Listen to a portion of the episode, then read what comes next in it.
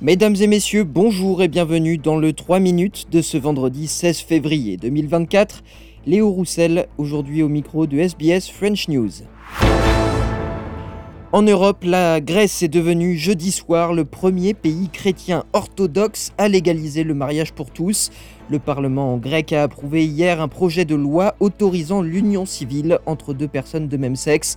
Une victoire historique dans un pays socialement conservateur, affirment les partisans du mariage pour tous. On écoute Nikos Nikolaidis, un homme qui faisait partie de la foule rassemblée à Athènes jeudi soir pour célébrer le passage de ce nouveau projet de loi. I'm here because this is a very important step towards establishing human rights, towards equality, and a very important step for Greek society. Au Sénégal, le Conseil constitutionnel a jugé illégal le report de l'élection présidentielle au 15 décembre prochain, décidé par le président sortant Macky Sall. Le Conseil constitutionnel demande aux autorités compétentes d'organiser un scrutin dans les meilleurs délais. Après deux semaines de tension, la décision permettra-t-elle d'apaiser le pays?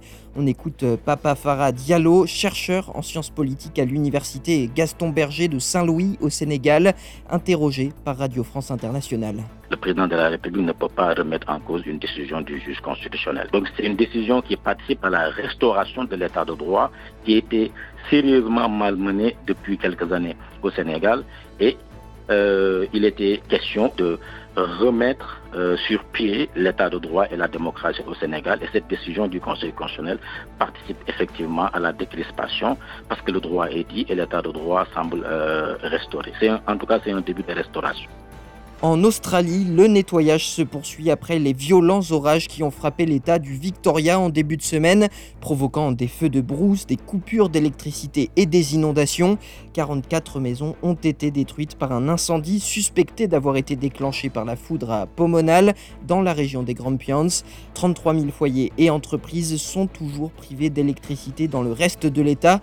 Mark Gunning du Centre de contrôle des incidents de Horsham a insisté sur l'importance d'un rétablissement du courant au plus vite. The messaging is that we want to get the roads open, we want people reconnected. There's families that are disconnected. Some people left and some stayed behind.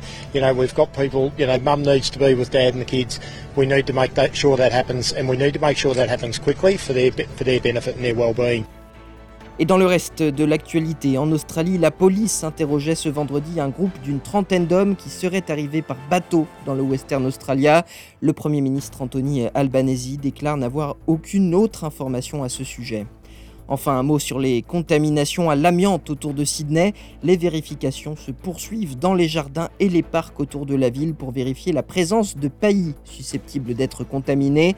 Des fonctionnaires de l'autorité de protection de l'environnement ont également mené des contrôles dans cette école pour vérifier la présence du paillis contaminé. Voilà messieurs, dames, pour l'essentiel de l'actualité de ce vendredi 16 février. Je vous souhaite de passer une bonne soirée et un excellent week-end.